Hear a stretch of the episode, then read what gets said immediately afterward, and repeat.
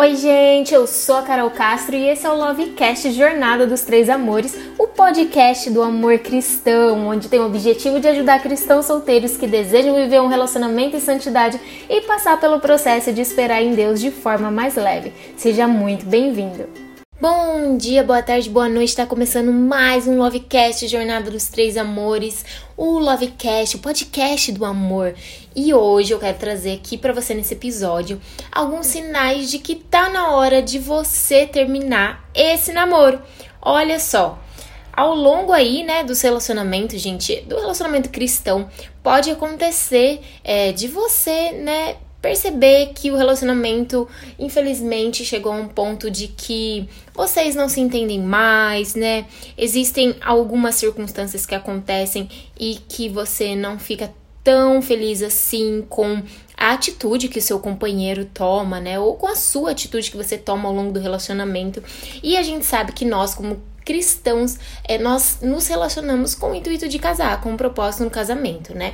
E como o casamento ele é muito importante, ele é muito importante, uma das decisões mais é, importantes da sua vida é necessário você tomar decisões baseadas na sua inteligência, na sua capacidade de pensar e não somente nos seus sentimentos, nas suas emoções. Então, no episódio de hoje, a gente vai conversar um pouquinho a respeito disso, de sinais que infelizmente estão dando aí o sinal de alerta para você de que tá na hora de você terminar esse relacionamento, tá bom? Então vamos lá. É, gostar de uma pessoa, gente, né, ou amar uma pessoa não é o suficiente para manter o relacionamento. Pesado, né? Pesado, porque muitas pessoas às vezes acham, não, mas eu amo essa pessoa e vai ser assim, e eu vou fazer de tudo por ela, né? O amor supera tudo. Opa, Opa, sinal de alerta nessa frase, o amor supera tudo, né? Por quê? Porque essa pessoa é, não está disposta a construir um relacionamento saudável, né? A ter um relacionamento abençoado, a manter um relacionamento de santidade. Não há amor que faça isso acontecer. Porque o amor, ele também não é só um sentimento, é uma decisão, mas ele também é atitude. Então, é, o amor, ele não é suficiente, tá? Para manter o relacionamento. Então, depois de você avaliar tudo, né, o que você sabe do seu parceiro, das experiências que vocês passaram juntos, né, do, das informações que você teve dele, do tempo de observação que vocês tiveram ao longo do namoro, você vai precisar chegar à conclusão, né, de que é, você precisa tomar a decisão de continuar ou não. E aí, nesse caso, a gente vai falar aqui de alguns sinais, né, de que tá na hora de você terminar o relacionamento. Então, vamos lá. O relacionamento, é, ele também precisa ser uma via de mão dupla, tá? Não adianta só você querer, só você tentar, só você amar. Se o seu parceiro não cooperar, infelizmente não tem como vocês é, se, tornar, se tornarem de fato um casal, né? A sabedoria de Deus, ela explica isso, né? Lá em Amós 3.3, ela fala, andarão dois juntos se não houverem acordo entre eles? Então não tem como. E a Bíblia também diz: se um cego guiar outros cegos, dois cairão no abismo. Então, duas pessoas que não se entendem, duas pessoas, né, que não conseguem dialogar, não conseguem se comunicar sem ofender, sem faltar respeito, infelizmente não vai desfrutar de um relacionamento saudável. Então, é, se tem um momento para descobrir isso, é durante o namoro, tá? E jamais isso no casamento. Não arrisque o seu coração dessa maneira, casando com uma pessoa é, que você desconfia, que você não se sente segura, que você não sente confiança, tá? Isso é perigosíssimo. Então, assim, vamos falar de alguns pontos aqui é, que você precisa analisar. O primeiro é a falta de segurança, tá? A pessoa é, ela tem comportamentos que te fazem sentir insegura. Você precisa analisar isso. A agressividade, né? O vício, a irresponsabilidade, o futuro incerto, o temperamento instável, a indecisão. Se a pessoa não te passa segurança em todos os sentidos, você não tem base para ter um casamento com ela. Não dá para continuar com essa sensação de insegurança, sabe? Porque o casamento ele exige essa troca de, de confiança, de você se sentir ali que você tá com o seu porto seguro. E se você não tem segurança, é um sinal de alerta.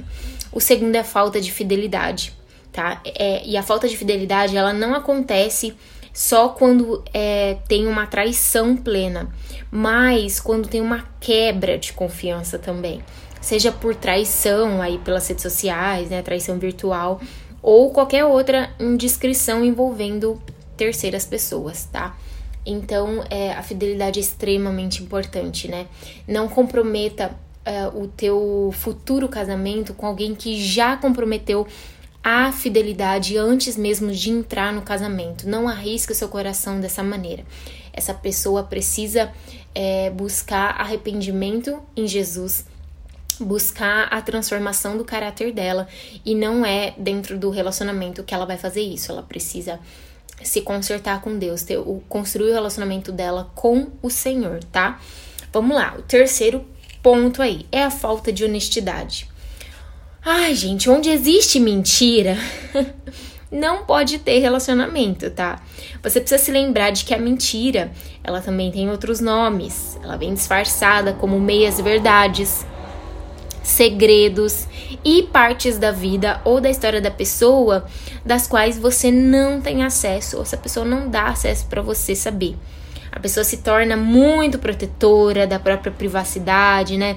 Não gosta de revelar detalhes, de dar informações ou acesso a certas coisas da sua vida. Se isso tem acontecido no seu relacionamento, é importante também assinar, acender o sinal de alerta, porque muito provavelmente essa pessoa esconde coisas de você e não dá para entrar dentro de um casamento é, com o pé atrás, né? Com desconfiança. E o quarto sinal, gente, é a falta de respeito, tá?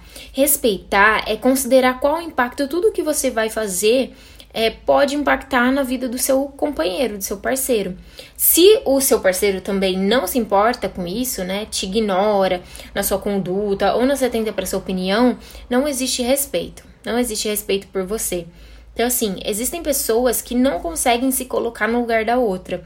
Elas possuem atitude egoísta e incompreensiva. Elas não entendem, por exemplo, que você, de repente, é, tá no trabalho e não pode atender o telefone né? Ou de repente não entende que você está num período de prova e por isso é, vocês não vão poder se encontrar muito, com muita frequência na próxima, nas próximas semanas, né? Ou que de repente sua mãe, seu pai, um familiar tá doente, precisa de ajuda nesse período, nesse final de semana. Então, assim, aí a pessoa fica sempre é, brava, sempre briga com você, não entende que isso também são coisas importantes. Agora você para e pensa, imagine então conviver a vida toda com uma pessoa que nunca te respeita e nem te compreende. Terrível. Então, sinal de alerta, de novo, para não continuar esse namoro. E o quinto e último que eu queria falar aqui com vocês hoje é a falta de disposição de mudar e lutar pelo relacionamento. Todo mundo erra. A gente precisa ter essa, né, convicção. Todo mundo erra. O seu companheiro, a sua companheira aí pode ter muitos defeitos, né? Cometido erros graves até, mas existe um defeito que impede todos os outros de serem corrigidos, que é a falta de vontade de reconhecer os erros e de lutar para eliminar esses erros em prol do relacionamento de vocês. Que é a grande chave aí que faz um relacionamento ser saudável, tá? Então, quem tem essa disposição, ela pode mudar. Agora, quem não tem, acha que só o parceiro, né? Ah, só ele precisa mudar. Ele tem todos os defeitos. Eu sou perfeita, eu não preciso fazer nada. Toma cuidado. Toma cuidado, porque quando só um faz todo o trabalho pelo relacionamento, gente, o outro ele se sente em um pedestal. Então, assim, é, esses sinais aqui que a gente conversou hoje, eles são assassinos de relacionamentos. Não adianta aí você se enganar e achar que com o seu amor irá mudar outra pessoa, aquela coisa de idealização de filme, de série, né? Ai, meu Deus, que se alguém comete um erro uma ou duas vezes, pode-se dizer que errar é humano. Tá, tudo bem. Só que o mesmo erro, gente, mais de três vezes, já é o caráter da pessoa ali apontando que, né, tem uma falha crucial. E essa pessoa precisa de ajuda, né? Precisa se ajudar também. Então, assim, você é o que você faz. Lembra que eu, eu sempre falo, falar até papagaio fala. a gente precisa ver mesmo se, é, se as atitudes daquelas falas estão condizendo, né? Estão realmente é, sendo colocada, colocadas em prática. Então, quando você faz um balanço da pessoa e do relacionamento, você só pode chegar a uma dessas três conclusões. A primeira é que a pessoa nunca enxerga os seus erros, tá? Conclusão: terminar. O segundo é que a pessoa enxerga os seus erros, mas nunca muda. Conclusão: terminar também. E o terceiro é que a pessoa enxerga os seus erros, se esforça para mudar e busca ajuda se necessário. Conclusão: aí sim vale a pena é, dar uma chance e depois reavaliar, tá bom? Então, assim, muito cuidado, tá? Não dê uma de salvadora da pátria, né? Salvadora é, em casos de pessoas aí que não querem mudar. Não pense assim, ó. Ah, eu vou ajudar ele mudar, ele vai mudar, ele vai se recuperar. Mulheres, mulheres especialmente, costumam sentir atração por homens problemáticos e selvagens, tá? Porque elas pensam que eventualmente elas vão domesticar esses caras de alguma forma.